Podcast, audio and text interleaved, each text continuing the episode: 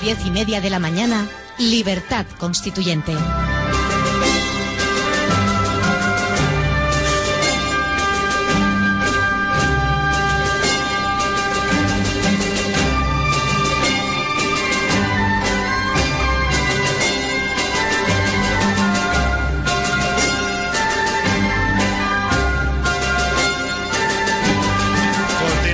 El 107.0 en www.diariorc.com. Continuamos en Libertad Constituyente. Es la hora del debate político, las 9 y 4 minutos. Hoy con el lema Organizar la ética de la sociedad y la participación de don Antonio García Trevijano. Muy buenos días, don Antonio, de nuevo. Muy buenos días. A ver, ya están los amigos aquí. Ya están nuestros amigos. Don Antonio García Paredes, muy buenos días. Buenos días a todos. Eh, también tenemos a don José María Fernández Isla, muy buenos días. Buenos días. Y don Dalmacio Negro, muy buenos días. Buenos días. Porque los viernes para mí es un día especial de estar con mis amigos de tanto tiempo. bueno, Muchas pues. gracias, Antonio.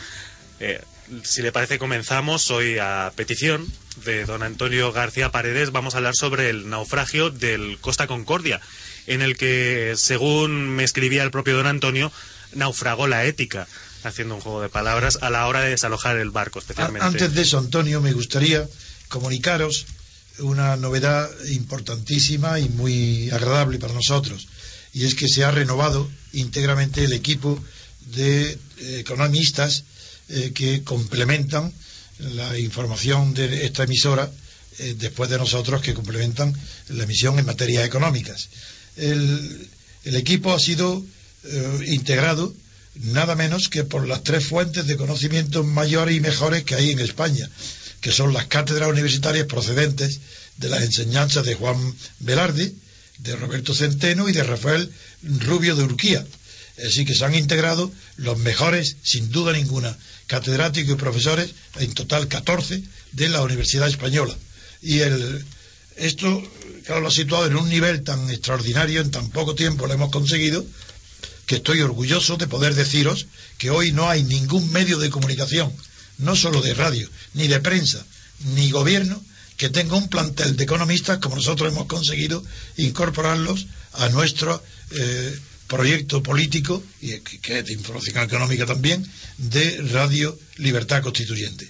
Y que a la vista de ese éxito, que ya empezó el jueves pasado, ya empezó eh, con el debate, con la comparecencia de Roberto Centeno y de eh, uno de los catedráticos eh, que representa la escuela de Juan Velarde, que, ya se verá, eh, la, lista la daré el lunes, mm, pero que eso nos estimula para mejorar nuestra propia planificación de los problemas políticos, no el de este, no el del viernes, ni tampoco el de instruir en lugar de educar, ni tampoco el de independizar la justicia, que tienen un nivel insuperable.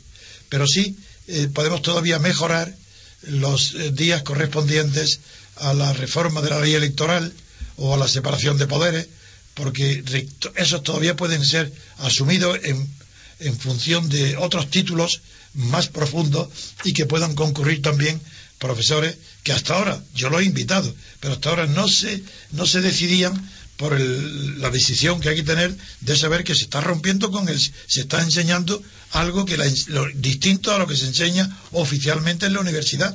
Es decir, que la ley electoral es, es falsa, no hay elecciones con ella y que los poderes políticos no están separados. Y eso lo vamos a mejorar con la incorporación de nuevas, o no, de figuras intelectuales muy conocidas.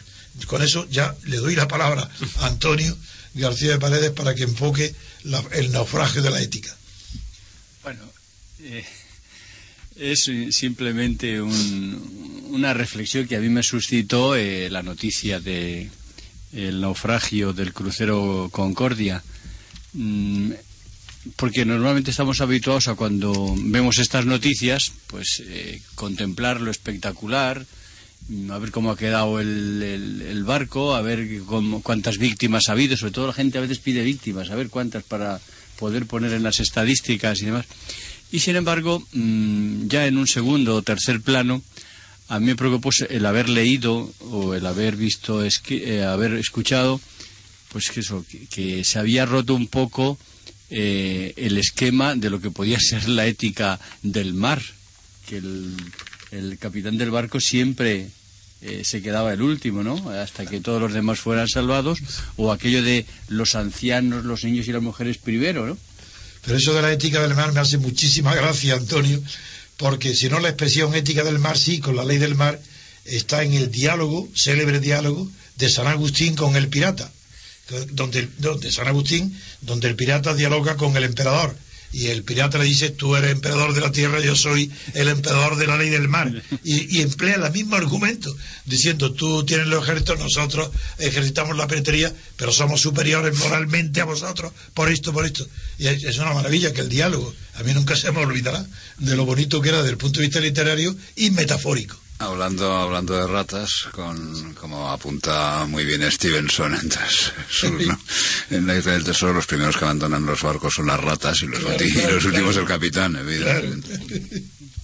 Bien, y entonces, pues a, raíz de este hecho mm, lamentable, pues eh, se me ocurrió, digo, bueno, mm, ¿qué está pasando en nuestra sociedad? Porque se supone que los habitantes de ese, de ese crucero pues eran personas de una cierta clase, digamos, media alta, los que se pueden permitir eh, disfrutar de un crucero, y que a pesar de la educación. Aunque vale, aunque vale mucho menos de lo que se, de la idea que hay antigua. Si hoy ya se van esos cruceros por 500 euros. Sí, eh, me, ha llamado también la atención que precisamente eh, en estos días se estén anunciando por ahí eh, anuncios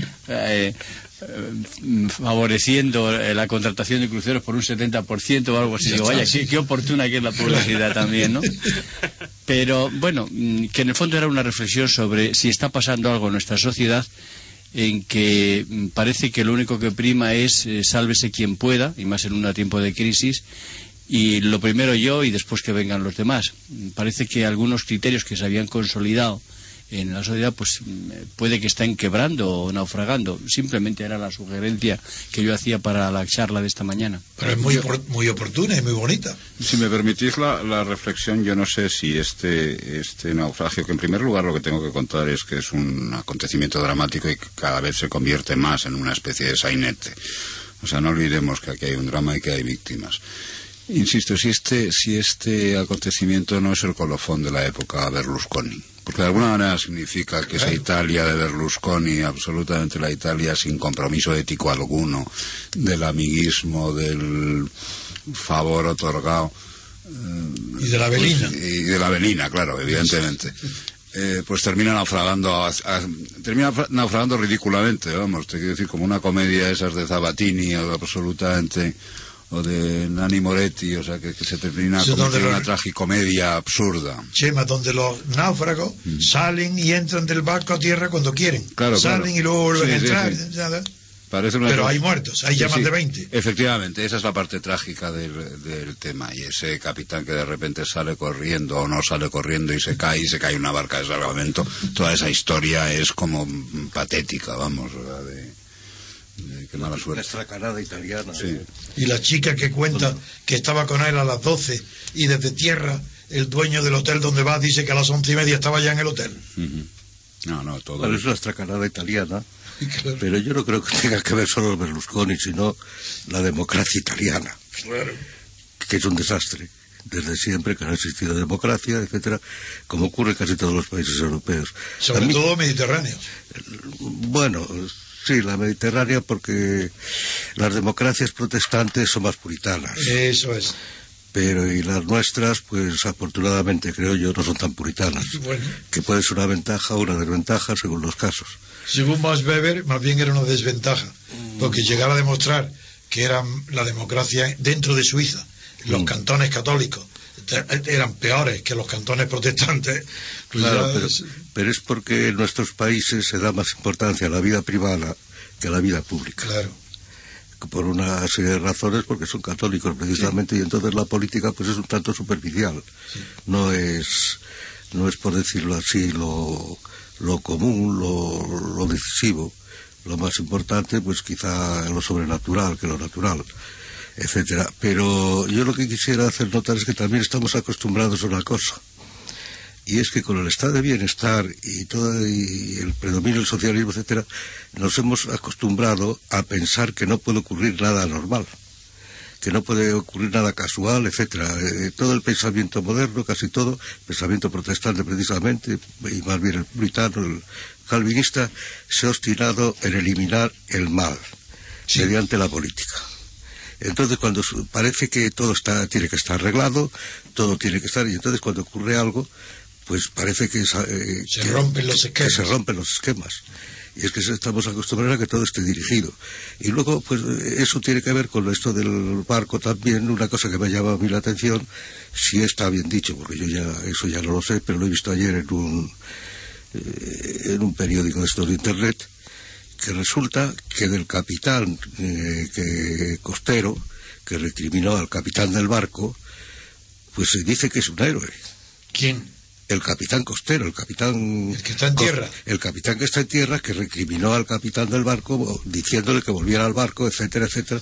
Todo esto. Entonces, el, por lo menos ahí, en donde yo lo he leído, eh, tiene el contrapunto de un héroe que es un héroe ese señor, no simplemente cumple con su deber. ¿Héroe? Héroe, el capitán costero. porque le, sí, sí, sí, yo lo he visto así. Estará, a lo mejor es el periodista que, que entusiasmado, pero hoy se hace de héroes cualquier cosa.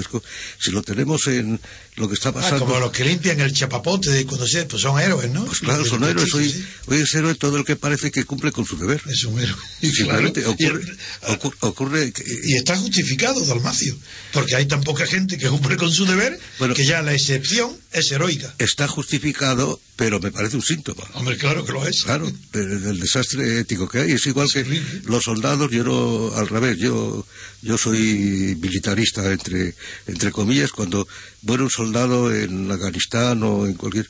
Pues resulta que eso no eres, se le condecora, etcétera, porque ha cumplido con su deber. ¿Y tú dices que tú eres militarista? Pues en cierta manera sí, o sea, que quiere decir que no soy hostil al ejército. Hombre, pues será por tu aspecto japonés. Pero, porque por tu preparación humanística me parece muy raro. Pues no, no soy hostil al ejército. Todo lo contrario. Pero.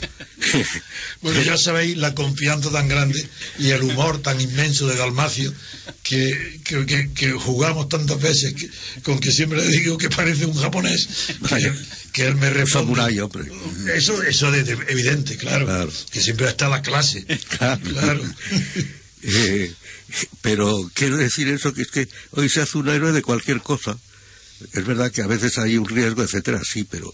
pero, razón, pero el que cumple con su deber no es un héroe. Hombre, puede ser en el ejército mismo, pues ahí el que cumple con su deber puede ser... Eh, no, porque, no, no, porque cuando es muere, cuando se dice más allá del deber. Si, si es con el deber, no. Claro, si es con el deber. siempre el, ejército dice más allá del deber. Exactamente. Entonces sí. Es más allá del deber y entonces pues vienen las condecoraciones que están devaluadas.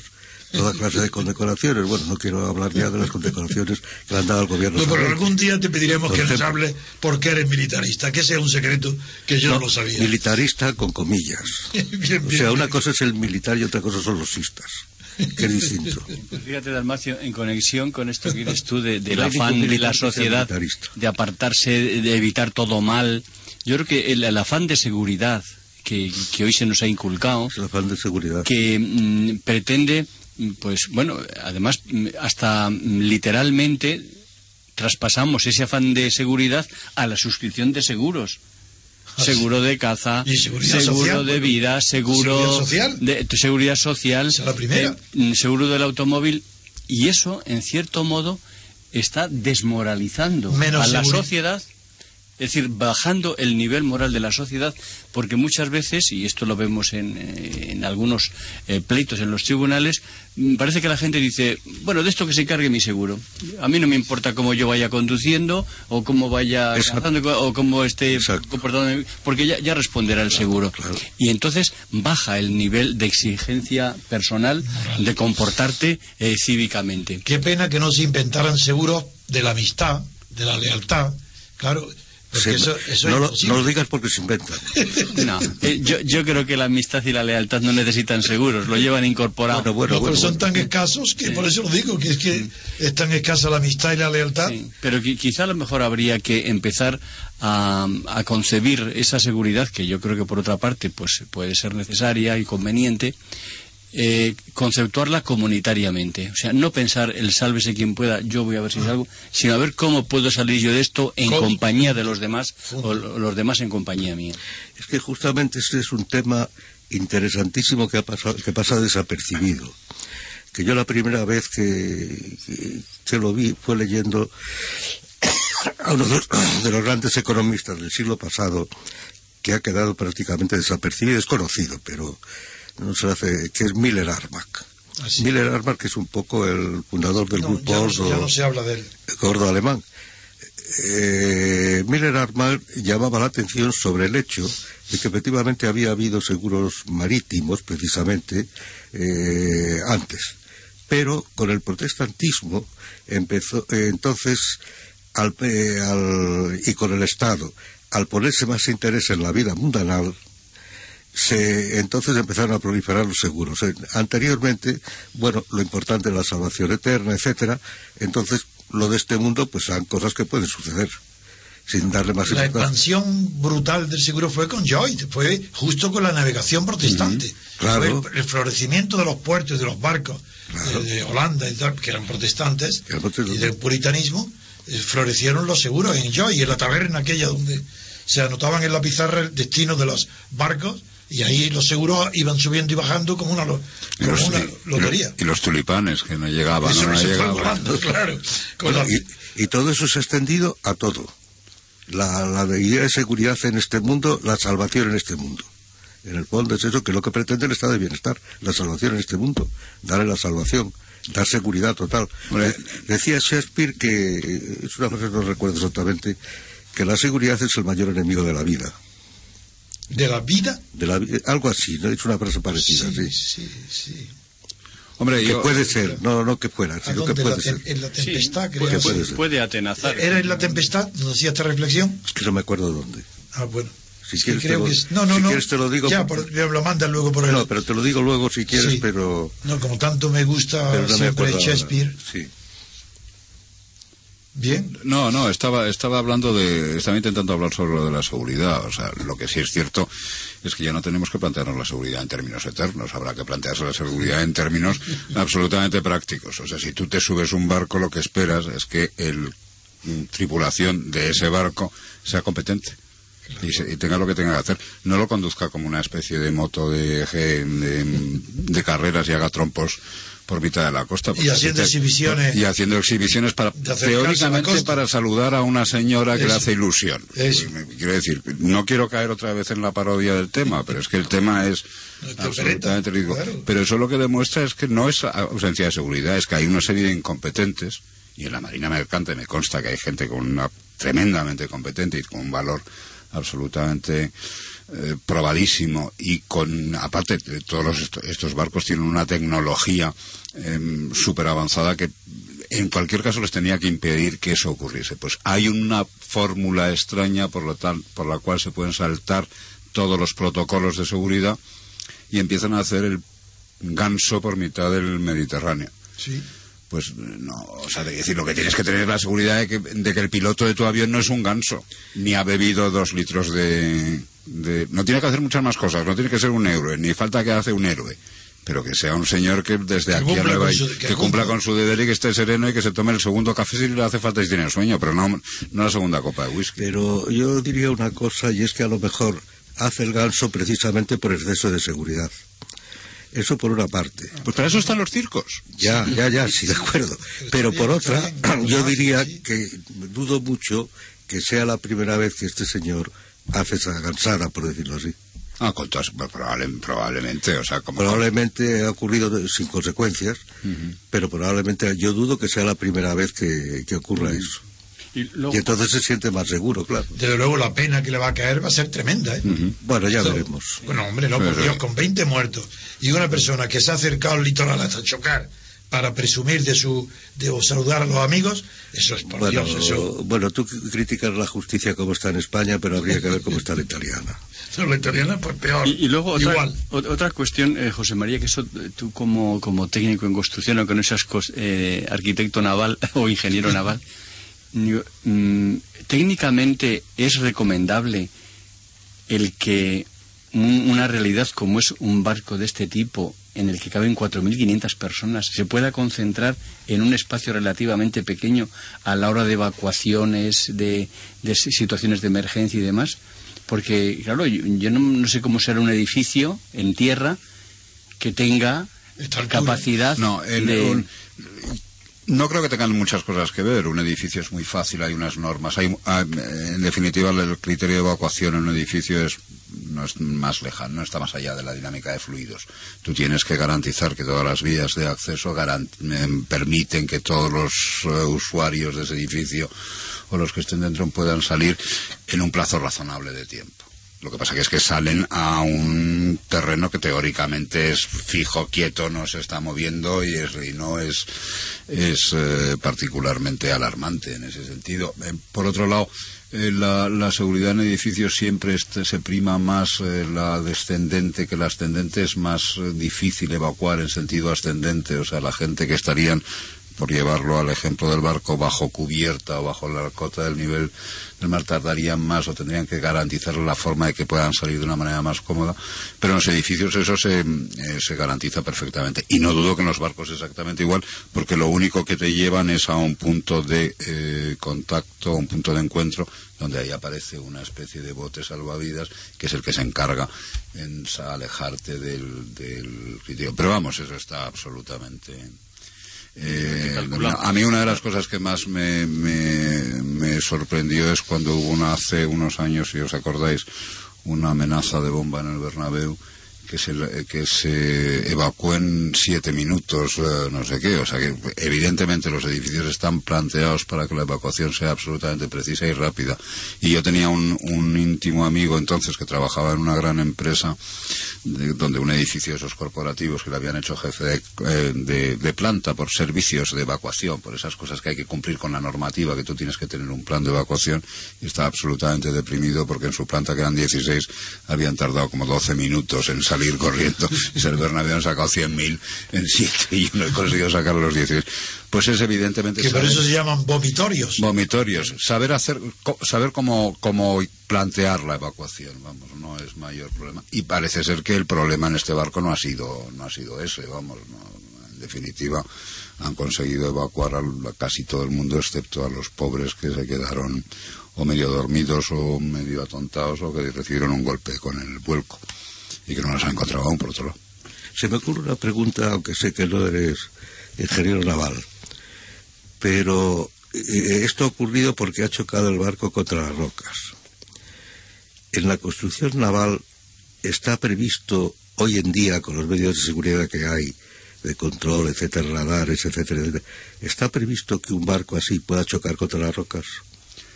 Eh, teóricamente el, sonar, ah, por lo que sé, lo único que te advierte es la proximidad, o sea, te advierte clarísimamente como el avión de la, caja negra o lo que sea, la máquina. Los coches al aparcar y te eh, tocan un pitido. Evidentemente tú notas que hay, te advierte del obstáculo pero que tú llegues a rozar con el obstáculo y que se roca de alguna manera abra el casco y por lo tanto por ahí penetre el agua y por lo tanto eso ocasione el, posible naufragio. Quizás eso no está previsto, precisamente por el techo de seguridad de que hay un aparataje con el cual se controla, se evita. No, yo, pero es una sugerencia, no tengo ni idea. No, no, no, pues yo tampoco, vamos, te puedo decir, pero me da la impresión de que sí debe estar absolutamente arreglado el, el, dispositivo que te, que, te avisa. En el barco es diferente, Chema, por la inercia del movimiento.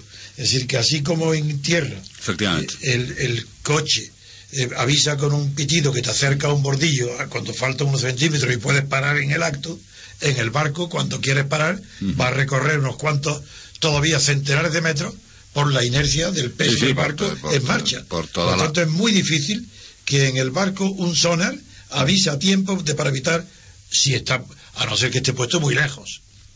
No, de todas maneras lo que tienen es unos motores con una potencia que, pueden invertir, que, pueden, invertir motores y, de, alguna manera recuperar el rumbo. Pero lo que pasa que es que estaban navegando por, por aguas eh, bajas, procelosas. procelosas que parece de, todas formas, yo quiero volver a la metáfora, porque mm. en realidad el traer aquí el tema del naufragio no era para meternos en estos detalles que ya los periódicos se encargan bastantes, sino para reflexionar sobre si la ética naufraga o no Y yo sigo con el interrogante de si esta sociedad, a la vista de, de determinados detalles, está en disposición de hacer que los que son más fuertes, por así decirlo, están en disposición de sacrificarse en pro de los más débiles en una situación de emergencia o de crisis como la que estamos viviendo.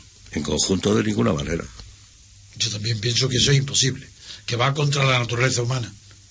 La naturaleza humana hace que el fuerte y como el débil tienden al egoísmo, los dos pero el fuerte puede lograr los resultados, el éxito en los resultados de perseguir el egoísmo. Pero eso es porque se ha perdido la ética supererogatoria. Eso es evidente, claro, es lo que ha aprendido Antonio. las virtudes supererogatorias. Es porque ha naufragado la ética, pues claro. Es el desastre ético del mundo occidental. Bueno, pero no hemos llegado a lo mejor a la situación, porque ahora, Antonio, mientras hablabas tú, eh, me acordaba yo de, la teoría del gen egoísta, ¿no? Desde luego. Muy darwiniano. de Dotkin. Pero también eh, Mm, parece que se están descubriendo estructuras éticas en el cerebro vinculadas con la compasión que ya no es que pongan en, en contradicción el sálvese quien pueda o el principio de supervivencia o la ley del más fuerte, sino que la única forma de que la especie se mantenga es que precisamente los más fuertes salgan en pro de los más débiles, porque ni siquiera los más fuertes podrían sobrevivir por sí mismos.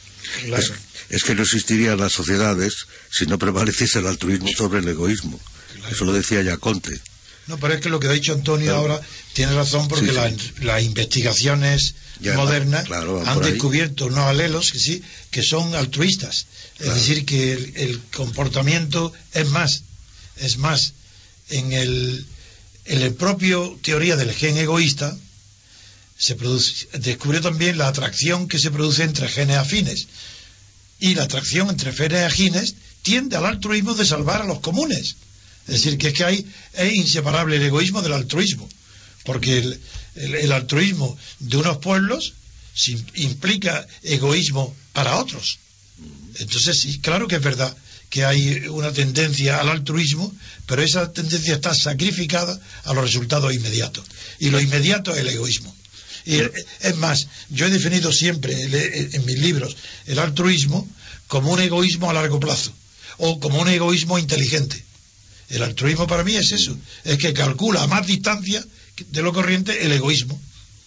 Es un planteamiento, desde luego, muy racional que yo creo que sirve como base para un, avance de la sociedad, pero al que creo yo que se le puede añadir un sentimiento de compasión que también es muy beneficioso para la humanidad y para la especie. Claro. Si en el fondo estamos planteando un tema que es antiquísimo, es el de los contrarios, el amor y el odio, ¿qué es lo que prevalece? ¿El odio o el amor? No, pero lo que está planteando Antonio va un poco más lejos, eh, Dalmacio. sí, pero, claro, está hablando el, tema biológico de la compasión. Y la compasión, si quitas la religión, tienes que irte a una compasión como la de los animales en la naturaleza. Y desde luego los animales tienen compasión. Eso la compasión significa padecer con otro. Padecer con otro, exacto. Pero eso, por ejemplo, la madre, que es verdad que lo está, es un caso muy. La madre hoy está perdiendo en gran parte el sentido de compasión con las legislaciones estas abortistas, etcétera, etcétera. Y, es decir, no está dispuesta a padecer con otro. por ejemplo, porque la madre, nadie duda de que la madre es eh, normal, la madre normal, prevalece ahí el altruismo sin comparación sobre el... Porque es instintivo. Sobre el egoísmo. Será instintivo, pero prevalece. Prevalece, prevalece. Y sin embargo, por ejemplo, la legislación abortista y todas estas legislaciones permisivas están destruyendo eso. Sí. Hombre, ahí en la literatura romana está el ejemplo clásico, no es directamente aplicable, pero es maravilloso porque fue objeto de muchísimas obras de arte en el Renacimiento, de bajo uno de los emperadores, no me acuerdo ahora cuál, pero es una historia real. Un hombre ya mayor condenado a la inacción hasta morir en la cárcel y que, eh, porque hay dos versiones, una es la de la madre y otra la del padre. La, de, la del padre, que es la más emocionante, para mí, aunque la madre también, otra es la madre la que está condenada, en su lugar la hija la visita en la cárcel. Y como no puede, tiene prohibido, no puede darle comer nada, porque está condenado a morir de inanición, la hija que, está, que ha tenido un hijo, ella le da el pecho a mamar al padre y también en la otra versión a la madre. Y la autoridad romana se compadecen y utiliza muchísimo el tema de la compasión, compasión, compasión, y le perdonan la vida y lo liberan.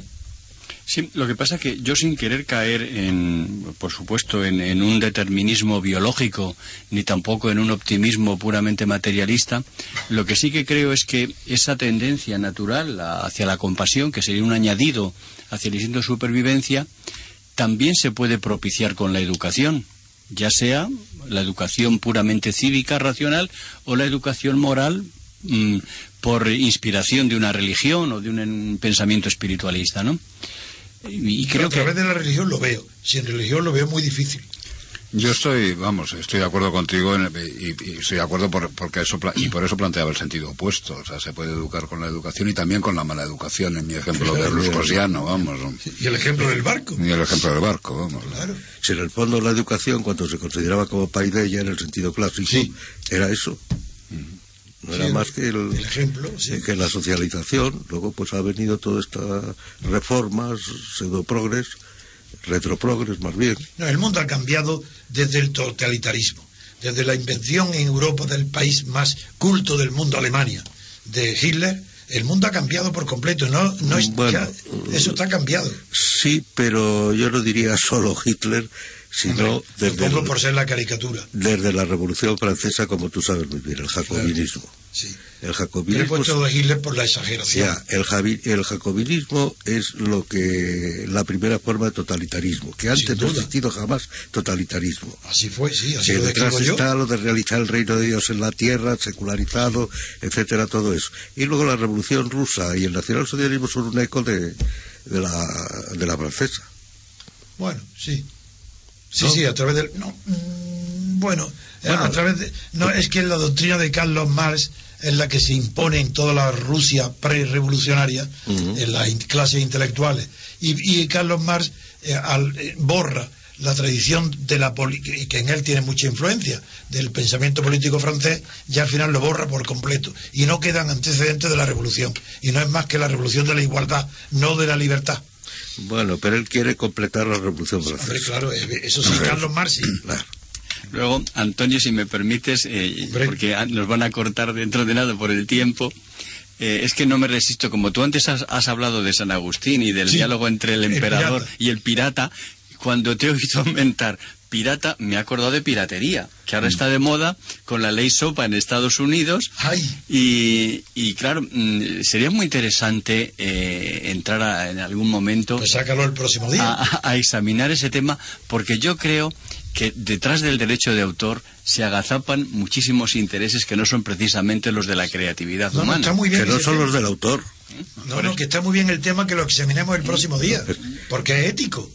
Claro, es que no son los intereses del autor, son los intereses de los que están detrás del autor o que se aprovechan del pues autor. Eh, todo el aparato productivo. claro, claro. Eh, creo que está perfectamente estudiado entre el CD que compras de música, no sé qué. Pero ahí yo estoy tan favorable que me da igual que todos mis libros se vayan y que los reproduzcan gratis todo el mundo, me da igual. Pero claro, eso no es la tendencia normal. No, no, pero el, el mercado lo que lo que dice es que el CD, la materialidad del disco, no sé qué, cuesta no sé cuántos céntimos y te están costando 6 euros. Todo lo demás es publicidad, marketing, eh, es que, garantía intelectual. Eh, concibe alguien que Shakespeare o yo que sé quién o Dante o Cervantes escribieran para tener derechos de autor. Estoy seguro, estoy seguro que ellos sí. Es una broma. Fíjate, estoy seguro, que Shakespeare, desde luego, que ahora ya sabes que, no era, que no era, no era tal bardo, sino era un noble que no podía escribir. Bueno, esa es la nueva, la nueva teoría de la conspiración. Eso son invenciones. Sí, no, claro, pues el invento de esta temporada, o sea, te quiero decir, era primo de la reina de Inglaterra. el mejor invento de Shakespeare para mí es decir que fue Francis Bacon eso ya es el colmo. Y, luego, ¿os habéis fijado la asimetría que hay entre los propios creadores? Porque, mm, por ejemplo, un, un escultor hace su escultura, ahí está su original expuesto y nada más. Ya no es posible la copia, solo la contemplación. Mientras que, claro, el, escritor pues tiene el libro que pueden salir ah, eh, muchísimas copias. Eh, o, por ejemplo, en, la música mismo, yo creo que un buen director de orquesta la dirección que, por ejemplo, realiza este viernes por la noche, a lo mejor es única en toda su vida. Sí. Esa es la originalidad. Por cierto, os comunico una noticia agradabilísima para nosotros, que uno de nuestros miembros del equipo, que es director de la Philharmonic, Kinder Philharmonic de Múnich, ha sido ahora nombrado tan joven para dirigir nada menos que el, el- el- la Filarmónica de Berlín. Y él, eh, con- y no tiene, de Múnich. El de Múnich, sigue en Múnich. Así pero es. ahora la han elegido Ahora también en Berlín. Pero no, no permanentemente, pero, pero, Ya, ya. pero ha sido elegido para un concierto de Berlín, lo cual es un honor que yo no creo que un español nunca haya tenido. Y este chico tiene 40 años. Lo tuvimos, lo tuvimos aquí un viernes. Claro, claro. Pero fíjate qué maravilla tener ahora este, este músico que, que es director. Pero es que además está componiendo nuestro himno, el de la libertad constituyente. Anda. Lo está componiendo. En Y ya lo tiene hecho. Ahora está faltando el coro, porque está ca- es cantado. No se nos harán cantar a nosotros, ¿no? Sí, yo creo que sí. Yo creo que sí. No, a ti, Eh, a ti cántate un solo. En lo referente, en lo referente a la música, eh, por lo visto Celividad que se negaba a grabar eh, Así, el de eh, eh, discos porque decía que el- la esencia de la música es la, la representación única, o sea, Sí. ese sonido en ese momento Sí. y que ya se desvirtuó en el momento que estaba recogido en un vinilo, Discos, vamos. sí. Ahora, de todas maneras, yo sí que creo que hay un problema porque, aunque Shakespeare, Cervantes, quien se quiera no pensaran tener derechos de autor, que sí hay que proteger algo al autor. Digo al autor. Pero yo creo que hay que Eso sí. protegerlo de que no vaya a la cárcel. Bueno, sí, pero, pero, pero eh, tú me entiendes. Sí, claro que te entiendo. Nos, nos hemos quedado sin tiempo, señores. Eh, muchísimas gracias, don Dalmacio Negro. A usted. Muchísimas gracias, Antonio García Paredes. Gracias, Juan. Muchísimas gracias, José María Fernández. Isla. Muchísimas gracias, don Antonio García Trevijano. Que salgo para Alicante. A la vuelta os daré un abrazo. Pues muy buen viaje. eh, ya saben que tienen a las 8 la conferencia de don Antonio García Trevijano allí en Alicante. La dirección en www.diario RC. Les dejamos con la sección de economía. Hasta ahora, repúblicos. Están escuchando Libertad Constituyente.